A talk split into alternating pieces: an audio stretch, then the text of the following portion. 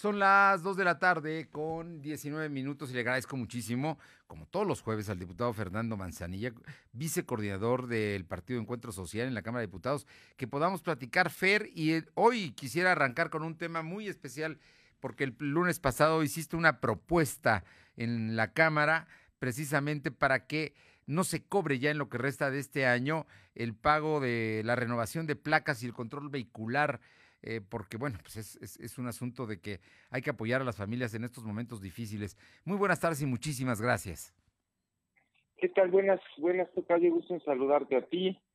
Gusto saludar al auditorio. Efectivamente, eh, todos sabemos, Tocayo, que debido a la pandemia, pues tenemos una situación este económica especialmente complicada. Y uno de los temas que yo traté esta semana. Perdón que... que no, no, no.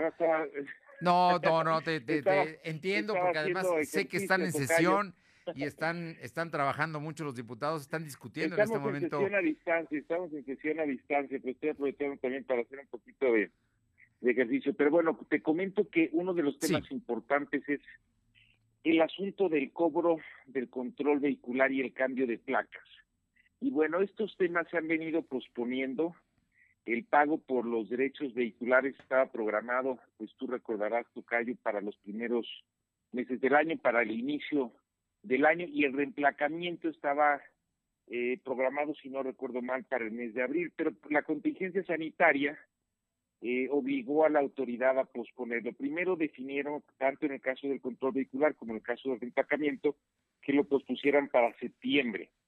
Y luego la última vez que tocaron el tema, se dijo que lo más probable era que el pago se realizara, los pagos, digamos, de cambio de placas y de control vehicular se realizaran en noviembre o diciembre a finales del año. El problema que tenemos, pues es lo que ya venimos este, viviendo y padeciendo a lo largo, pues prácticamente de una buena parte de este año, Tocayo, y es que las familias poblanas están fuertemente afectadas, pues por todos los estragos de esta crisis sanitaria que tenemos y la falta de empleo.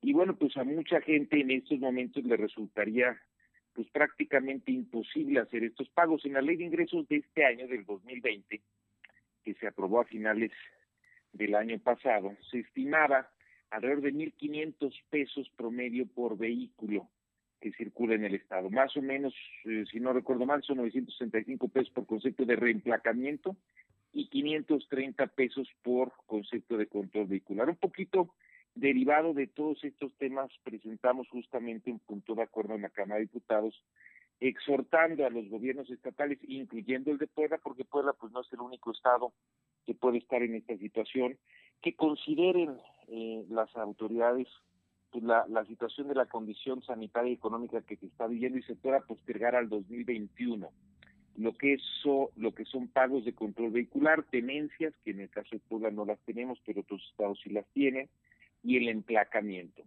Y también, en segundo lugar, que consideremos que 2021 pues también será un año complicado. Todo indica pues que tendremos todavía una situación de salud eh, eh, pues relevante, fuerte, digamos, delicada y por lo tanto la situación económica tampoco será normal y que por, por esa misma razón se diseñen algunos esquemas e incentivos fiscales que permitan a la gente pagar, pero de manera diferida a lo largo de todo el año. Esos son los dos temas que tocamos, Tocayo, y tienen que ver pues con estos asuntos eh, que se han venido postergando en el caso de Puebla por la situación económica del pago de control vehicular y de reemplacamiento que nosotros consideramos pues ojalá se pueda también postergar al próximo año y eh, hablando del próximo año se puedan hacer pues los pagos a lo largo del año, pagos digamos podemos ir en abonos a lo largo a lo mejor de los 12 meses este y no un pago, digamos, como es normal, digamos, en los primeros tres meses del año. Un pago único, ¿no? Que normalmente por años nos hemos acostumbrado a pagar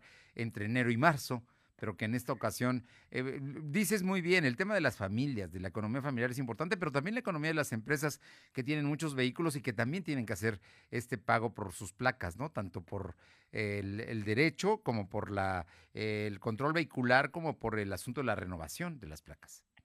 Pues mira, no no solo no solo las las empresas eh, grandes, eh, eh, todo tipo de empresas. Imagínate eh, lo que se llega a ahorrar una pequeña empresa sí, claro. que tiene a lo mejor algún vehículo, si es que llega a tener, pero imagínate que llega a tener algún vehículo, justo en esta época que se tiene que estar pagando aguinaldos, ¿no? Claro, claro. Eh, o, o el caso de una familia que a lo mejor tiene un auto que de por sí por la situación económica pensemos que tampoco lo ha estado utilizando mucho, pero que ahorita se tendría, se vería obligada a pagar pues esos 1.500 pesos que pudiera bien utilizar para medicinas eh, o para la cena de Navidad, ¿no? Sí, claro, este, o el día a día. para, o el día a día, o, o, o, o el otro tema, digamos, que también yo señalaba en el punto de acuerdo, en el caso de los reemplacamientos y, y más porque son pues temas que se hacen en poco tiempo, más en el momento en el que estamos ahorita, estamos pues ya digamos, llegando a mitad, a mitad del mes de noviembre, este, eh, pues eh, eh, imagínate tú las colas y los tumultos que tendríamos para si, si, si se necesitara realmente si se fuera a reemplacar a lo largo de esta parte final del año, justo ahora que estamos viendo y viviendo, lo hemos comentado aquí también, un incremento acelerado en, en el caso de los contagios por, eh, digamos, de todo el país. Entonces, eh, eh, incluso en la parte, digamos, sanitaria tenemos que tener cuidado y que este proceso, pues a lo mejor incluso no se haga en unos cuantos, en un mes, mes y medio, sino que se haga espaciado a lo mejor a lo largo de bastante tiempo, pensando también en los temas de contagios que estamos viviendo, ¿no? Yo creo que es muy importante la propuesta y esperemos que haya una, también haya una respuesta positiva, porque es una demanda muy justa y porque eh, los poblanos, los poblanos lo vamos a agradecer si nuestra autoridad así actúa. Eh, Tocayo, hay un asunto que es muy importante y que están ahorita discutiendo ustedes, que finalmente ya aprobaron en lo general el presupuesto de egresos para el próximo año, un presupuesto que se restrictivo en términos de austero, ¿no? Y, también hay, están discutiendo ahorita ya punto por punto todas las reservas que se hizo, que creo que son más de mil. Platícanos de cómo va a quedar el presupuesto y cómo va a quedar el dinero para Puebla. Mira, mira, Tocayo, más o menos, y bueno, todo esto tiene que ver este, efectivamente con dinero, hablando, y ya para cerrar el tema anterior, ah, sí, de control vehicular, incluso de reemplacamiento, porque tiene que ver con dinero para el Estado, significa cerca de 500 millones de pesos. Entonces, este, pues todo tiene su impacto presupuestal. Este, efectivamente, ahorita eh, justo estamos hablando de la parte del presupuesto eh, federal y de lo que va a implicar, bueno, pues desde luego a cada uno de los estados. Eh, yo espero que en el curso de la madrugada, esta sesión, la sesión de ayer y la sesión de hoy son semipresenciales, entonces algunos diputados están en pleno, otros están, digamos, a distancia. A mí me tocó estar a distancia, entonces lo estamos siguiendo eh, y lo aprobamos eh, eh, el día martes, aprobamos el presupuesto ya en, lo general, es decir, la Comisión de Presupuesto presentó finalmente un proyecto de presupuesto, ese se aprobó en lo general, pero ahorita ya vienen todas las reservas. Tú bien decías, son pues alrededor de mil, un poco más de mil reservas, y, bueno, pues cada una se va platicando, este, a veces se agrupan, pero a veces, digamos, este, van, van los oradores subiendo a plantear, digamos, su reserva, eso quiere decir lo que, en lo que no están de acuerdo y después cada una se vota en lo económico y eventualmente una vez que termine todo este proceso que calculo yo que será en la madrugada del día de hoy estaremos votando ya el presupuesto eh, en lo específico, es decir, ya después de haber agotado todas las reservas que pudieran, digamos, incorporarse. En eso estamos. ¿Y qué, tipo de presupuesto estamos viendo? Estamos viendo un presupuesto pues más austero en general, este un poco más austero en la parte federal, es decir, este habrá eh, eh, menos dinero y por qué habrá menos dinero bueno pues porque la recaudación la situación económica pues no es óptima y eso implica pues que habrá digamos menos recaudación por parte de los impuestos y pudiéramos decir también que hacia los estados y hacia los municipios se va a tener digamos un poco menos incluso del dinero que se hubiera llegado a, pensar eh, más o menos en el estimado que yo tengo el último están terminándome algunos números, es que estaríamos un 8% abajo en términos reales del presupuesto de arranque que tuvo Puebla el año pasado. ¿Qué es eso de, de en términos reales? eso quiere decir que eso es, digamos, ajustando ya por la inflación. Sí. Eh, es decir, eh, eh, bueno, no, no, no, no tengo ahorita, digamos, qué, qué tasa de inflación utilizaron, dos, dos y pico, tres por ciento, pero bueno, pensemos que si es ocho por ciento en términos reales después de ajustar la inflación, eso implica que a lo mejor en términos de pesos constantes, como se dice en términos nominales, a lo mejor está un cinco, cinco y pico por ciento abajo. Es decir, vamos a tener menos dinero en Puebla.